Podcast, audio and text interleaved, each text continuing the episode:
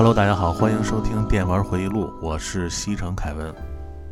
呃，今天我决定啊，还是抽新的话题来聊啊，那个恐怖游戏下啊，咱们等过几期再说吧。呃，刚才抽了一个话题啊，我一看是 GBA 游戏机的话题，呃，正好啊，好长时间没说游戏机了。啊，咱们这个所有主机的专题啊，进行的非常缓慢。那咱们今天就好好聊聊这台掌机啊，呃，聊聊我和 GBA 的那些故事。呃，先说一下微信群啊，现在我们这个微信群啊，通过聊了两周时间啊，慢慢的有点变成以前魔兽公会那个氛围，大家也都互相。大概知道，啊，都喜欢玩什么，喜欢玩什么游戏。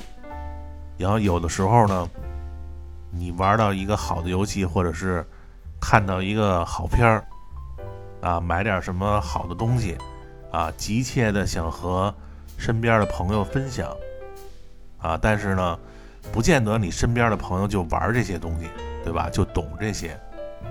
但是我们这个群呢，就这点好。大家喜欢的东西啊，都差不多，般呢就直接分享到群里，借着这个，大家可以聊半天。所以说啊，这个微信群的氛围特别好，大家都踊跃的加群啊，呃，哪怕你一句话不说，啊，就在那儿潜水或者是暗中观察，啊，你时不时的看看我们聊的好多那些老事儿啊，老的故事啊。啊，有的时候真的会让你特别感慨。呃，上两期我说的这个推理小说啊，这个专题啊，好多听友呢都反映没听够，啊，希望增加这一类的话题。还有的听友呢，一下给我建议了好多十大排名的专题，然后我觉得挺好啊。他这么一说呢，马上这话题啊，我觉得一下都翻倍了。所以我今天就把这些东西啊，全都加到这个摇号器里。呃，最近呢，这十一刚放完假，啊，连轴转，一直呢都没时间玩买的游戏，就玩了一个《孤岛惊魂六》，啊，我觉得做的还是不错的啊。等通关以后啊，再和大家说说这个感受。呃，其实，在微信群里啊，基本上都是随时在说。啊，有的时候我要录一个什么街机一币通关的视频啊，也会和这个群友商量一下录哪个好。呃，还是那句话啊，大家加群就都明白了。呃，然后今天咱们闲聊就说这么多吧，咱们开始今天的话题啊，聊聊我是怎么和这个 GBA 啊初次见面的。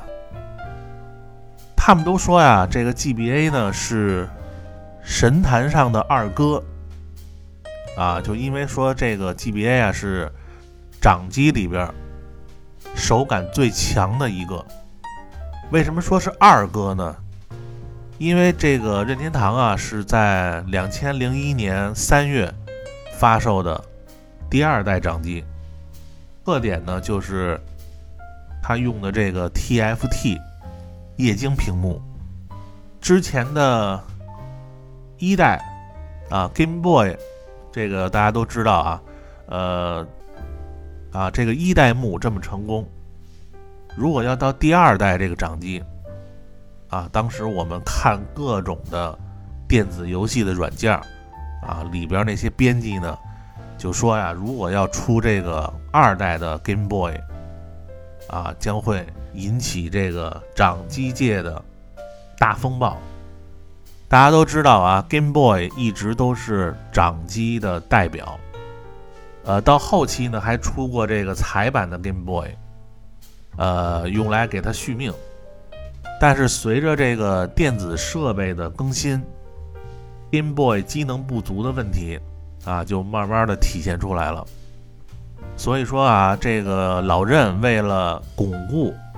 掌机王的这个称号啊，必须要出这个后续的掌机啊，也就是这个超级 Game Boy。也就是 Game Boy Advance，简称 GBA。呃，这个是主机的历史背景啊。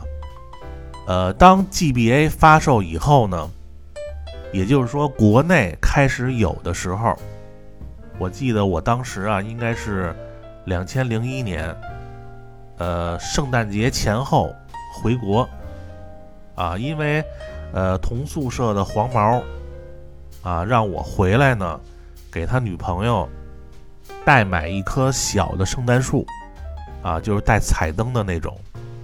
然后其他兄弟呢，还等着我去这个前门大栅栏啊那边再买几百张这个地板的啊，以后咱们都说地板啊，这个地板的游戏 CD 还有电影来消磨这个漫长的大学生活。正好呢，我和当时的这个我的 GF 啊，就是大家都知道的十一。啊，那个时候还没分的时候，啊，我呢就让他带着我去买这个圣诞树啊，因为我不知道北京哪有卖这种东西的。后来十一呢带我去这个一个花卉市场，就是卖花鸟鱼虫的一个市场，哎，有这个小的圣诞树，大概是一米八九吧。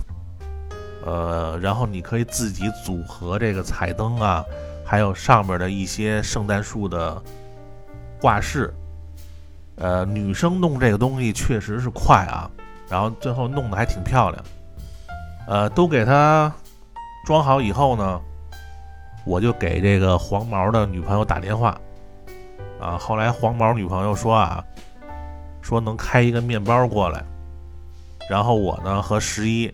就在这个市场里边等他来，呃，在等他的这段时间啊，我呢就在这个市场里四处转转。忽然我看到一个卖花的老板，啊，岁数应该和我差不多大，就在那儿玩游戏机。那老板玩的特别投入啊，然后我慢慢的接近他后方，他居然也都不知道。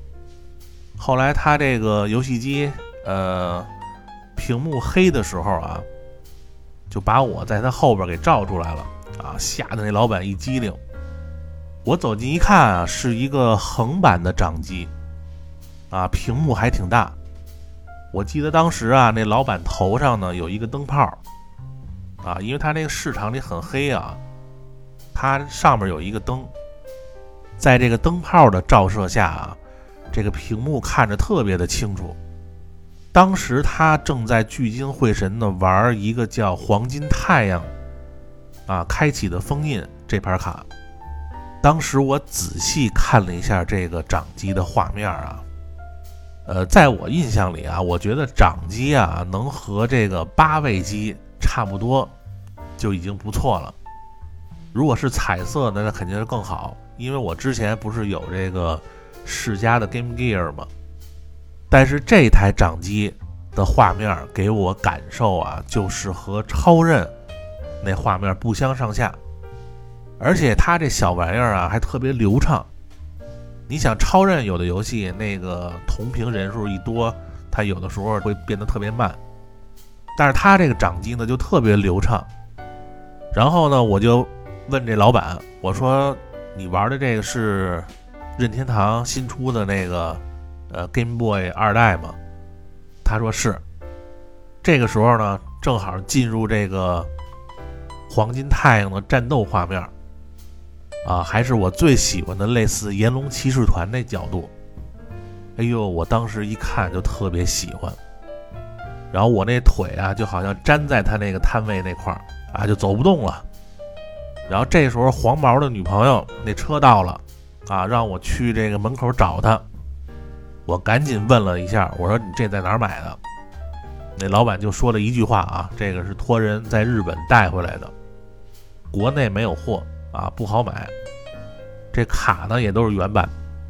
得知这个信息以后啊，我就说啊，赶紧先把这个哥们儿这事儿先给办了。呃，把这个圣诞树呢打包给这个黄毛媳妇儿啊装上车。呃，还有他在这个英国买的各种香水儿、什么包啊，这都交代完以后，呃，黄毛媳妇儿呢，非让我和十一啊跟他吃饭去。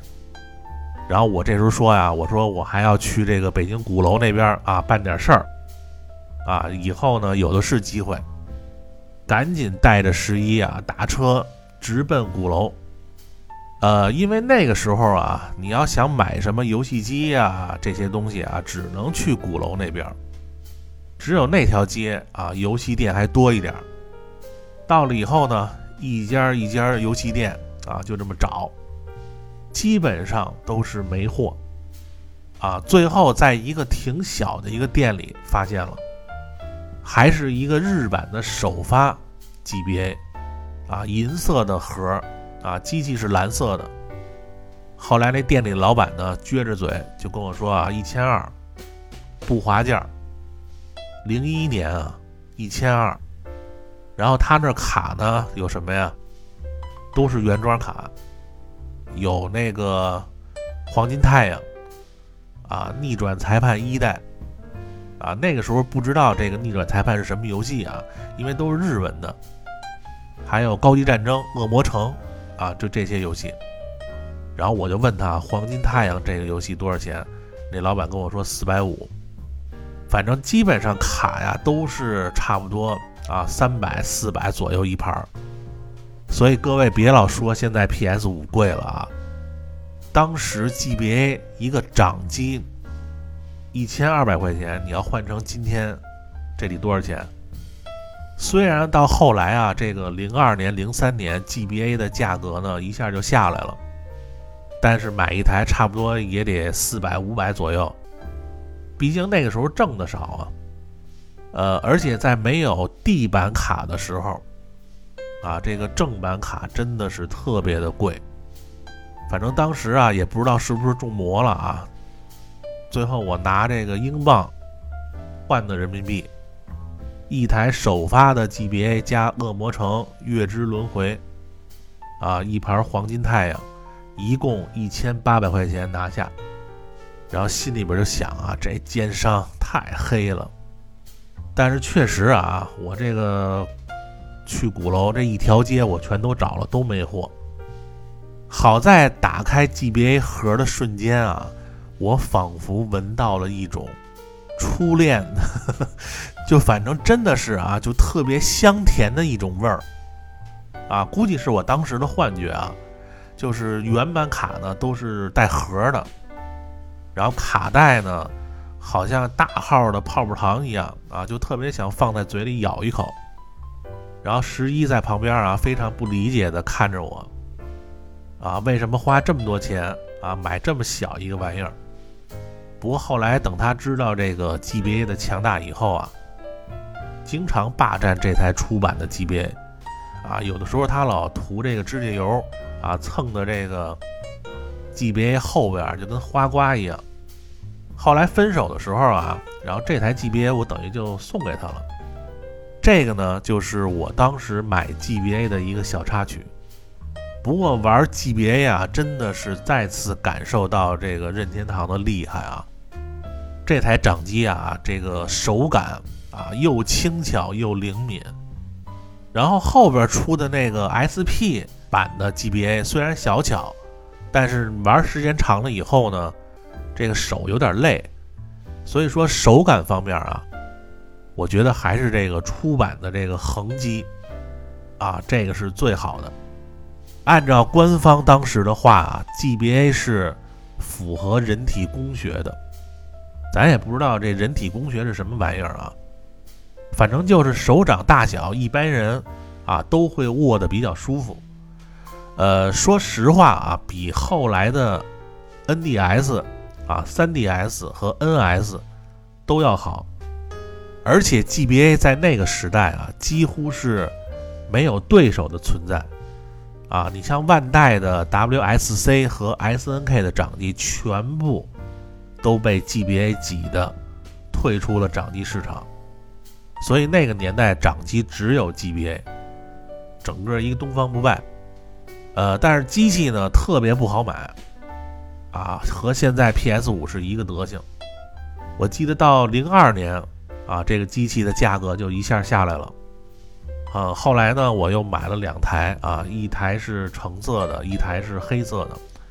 黑色呢是带出国上学玩，然后橙色呢是放在国内玩。后来地板卡的出现，啊，这可以说是掌机爱好者当时的一大福音啊，因为大家都是学生，是不是？这个原版卡一盘一盘的太贵了。但是啊，你不要以为。这个最早出的这个地板卡就便宜，最早出的 GBA 的地板卡还和原版的那个大小尺寸还不一样，我记得好像是那种大卡，插上以后啊多出来一块儿，而且最早的这个地板卡也挺贵，那一盘也得二百多块钱，虽然说比原版的便宜很多。啊，但由于早期这个工艺问题啊，还做不到和原版卡大小一样的尺寸。呃，后来到零三年左右啊，这个小的地板卡就出来了，而且这价格特别的低。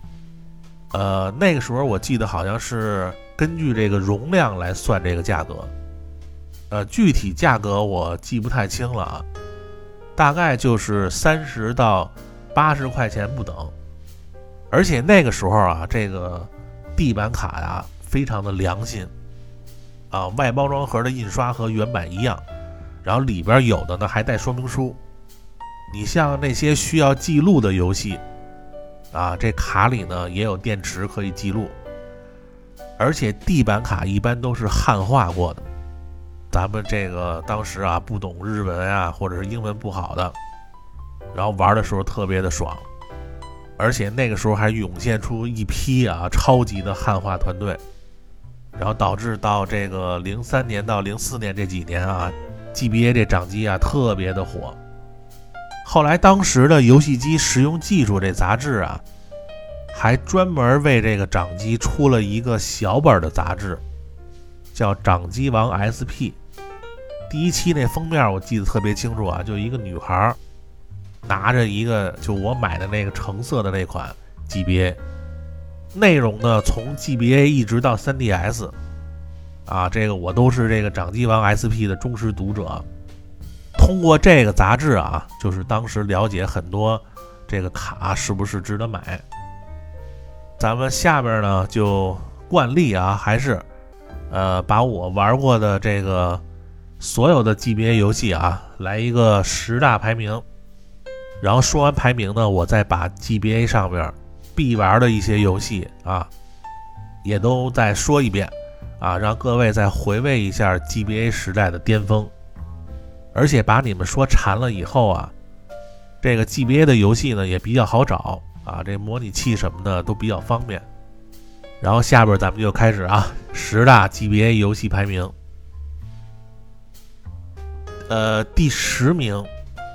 啊，这是我玩的排名啊，第十名，《超级机器人大战 J》。呃，因为 GBA 上的好游戏太多了啊，这些我都是琢磨半天才写在纸上的。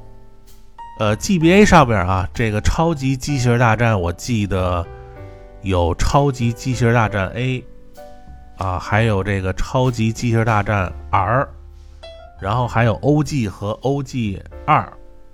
最后一个出的，就是这，啊，也就是 GBA 的后期的作品。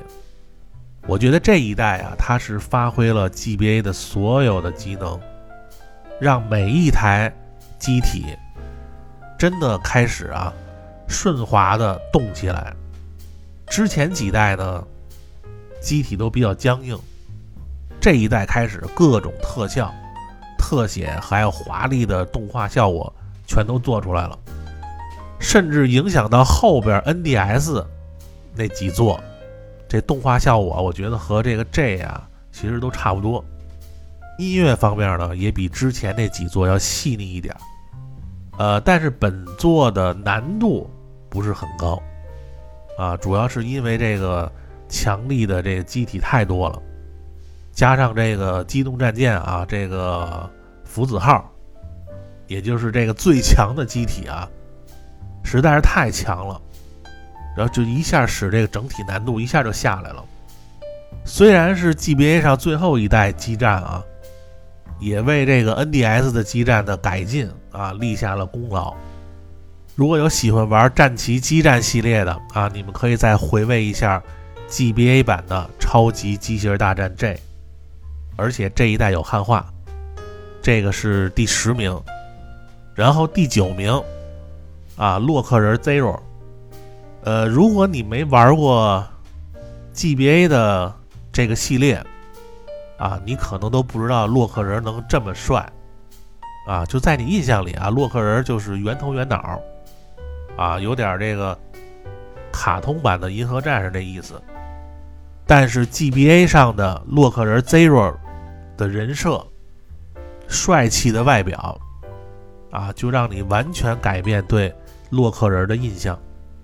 呃，作为 GBA 上啊几个最好的动作游戏里边啊，必须有这个洛克人 Zero，而且据说啊，呃，这一个系列啊卡表其实期望不是特别大，但是没想到出了以后呢大受欢迎。呃，Zero 这个系列呢在 GBA 上面一共出了四代，具体呢大家可以看文案区的图啊，难度呢。整体都偏高，呃，但是手感啊，动作的流畅度都是一流的。如果大家想回顾这个游戏啊，建议用手柄或者是键盘玩啊。你要用手机啊，呃，会有很多这个动作摁不出来。所以我把这个啊，洛克人 Zero 排到第九名啊，真的是特别好玩啊。那个时候上课呀，我经常挑战这个最高难度。打到这整个一节课呀，都非常的郁闷。真的，如果你要想挑战这个高难度的听友啊，你可以试一下这个系列。其实 GBA 上边还有一个洛克人 EXE 啊，那个做的也特别好。但是和 Zero 比起来呢，我还是更喜欢这个系列。呃，下边一个第八名啊，第八名是《牧场物语》啊，矿石镇的朋友。绝对是当年啊，GBA 上的泡妞游戏。你看现在好多女生啊，都喜欢玩这个动森或者是星露谷物语啊。但是当年呢，你要在掌机上玩到一款这么高素质的可爱的农场游戏，只有牧场物语这一款是做的最好的。而且吸引女生玩的还有一个特点就是，它这个牧场物语啊。加入了女生作为主角的设定，它这个游戏分男孩版和女孩版，在这个感情线上的情节也不一样。呃，据说啊，这个《星露谷物语》的作者，就是因为当年玩不到电脑版的《牧场物语》，所以他自己就做了一个这样的农场游戏。反正啊，就这种慢节奏的田园的游戏。啊，这个女生一般玩都能接受，而且这个《牧场物语》啊，真的是超级耐玩。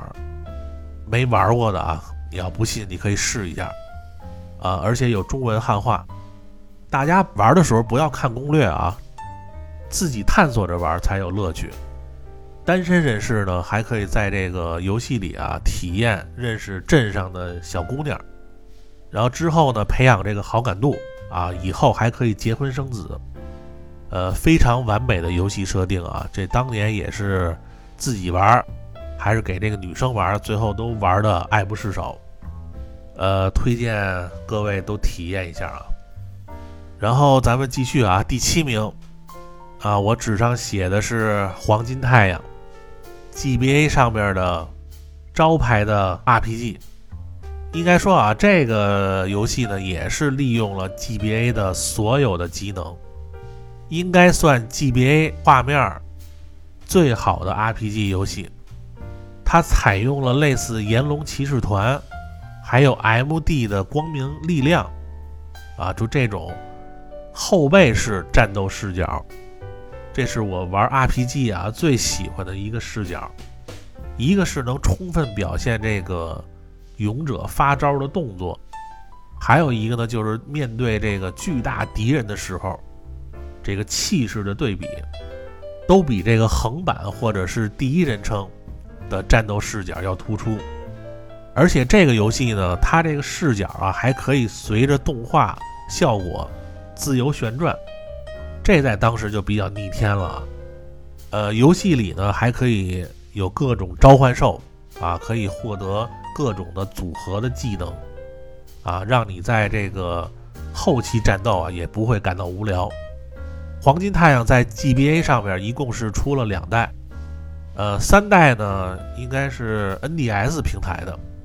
啊，就不如这个一代和二代做的那么好了，而且这个当年十一啊最爱玩这个游戏，啊，也可能是黄金太阳的画面做的太好了，尤其在掌机上边啊，因为 GBA 本身啊在自然的光线下，它那个画面色彩表现的非常的柔和，尤其是放大招的时候啊，就那表现力啊。我当时拿这个游戏到学校啊，也是引来了一大帮人的围观。直到今天我还记得啊，就那天啊，我无意中看那个卖花老板玩这个游戏的时候，我被惊艳到的感受，还有这个面对黑心奸商的时候啊，这个游戏所散发的那种勾人的魅力啊，都打败了我心里边那个赞成不买的那个小人儿。所以我把这个黄金太阳排到第七名，然后第六名，《恶魔城白夜协奏曲》。呃，GBA 上面啊最经典的《恶魔城三部曲》，《恶魔城月之轮回》、《白夜协奏曲》，还有《恶魔城小月圆舞曲》啊，这三座，呃，简称啊月轮白夜还有小月。呃，我首发买的呢就是恶魔城的月之轮回，但是这个和后来出的白夜和小月比起来啊，我觉得手感不太好，啊，比较僵硬，需要你用一定的时间去掌握。后来这个白夜协奏曲呢出了以后啊，当时买的是地板卡，啊，就感觉这个风格呀，有点像这个月下夜想曲，而且这一代人设呀，我觉得是。三部里边最好的啊，这主角啊，祖斯特·贝尔蒙特是这个西蒙·贝尔蒙特的孙子。不仅这个鞭子用的好啊，而且还有超强的魔法天赋。通过用这个不同的武器，还有这个魔法书啊相结合，可以释放出各种强力的魔法。然后他这个恶魔城的御用画师啊，小岛文美。就他这种，就是人物绘画的力度，还有用色，啊，红色和灰白的这种搭配，就把那种古典人文的贵族气息啊表现得淋漓尽致。虽然游戏画面呢，《白夜协奏曲》呢不如这个《小夜圆舞曲》，因为小月呢毕竟是后期出的，但是这个小月的耐玩度啊比较低，而且难度不高。呃，没有挑战的动力。白夜呢，这个地图啊，非常的大，啊，难度呢适中。然后里边两座恶魔城啊，这个 BOSS 特别的多，内容和道具呢也丰富，啊，是最贴近《月下夜想曲》的一部。但是音乐方面啊，可能由于这个地图啊东西太多呀，导致这音乐没有容量做了。所以这一代的音乐确实是不怎么样，但是我个人觉得啊，还是和恶魔城里的氛围还是比较搭的。反正这个三部曲里玩的最多的就是这个白夜协奏曲，啊，我把它排到第六名。呃，剩下的五到一啊，咱们还是下期再说啊。今天呢，咱们这期先到这儿啊，因为最近这个放假以后啊，连轴转特别的累。所以下期呢，咱们就多说一点。希望呢，喜欢这个电玩回忆录的啊，这个没事儿就想聊聊这些老游戏、老玩具、老电影儿啊，这个电玩回忆录啊，这微信群就是你要找的啊，我会一直在群里恭候各位。还有啊，麻烦听友听完以后啊，打扣点赞、订阅关注啊，感谢各位收听本期节目，咱们下期再见，拜拜。